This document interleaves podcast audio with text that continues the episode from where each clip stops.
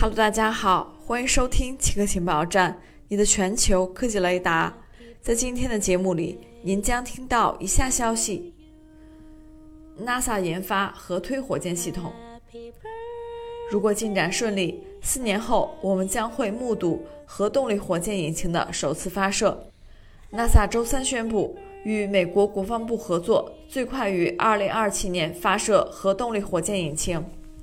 NASA 在该项目上投资三亿美元，为太空运输开发下一代推进系统。项目负责人表示，NASA 考虑使用该系统飞往火星。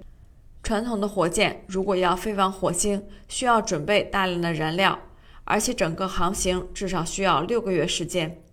核动力火箭要方便快捷得多，但其设计有挑战性，监管上也有难度。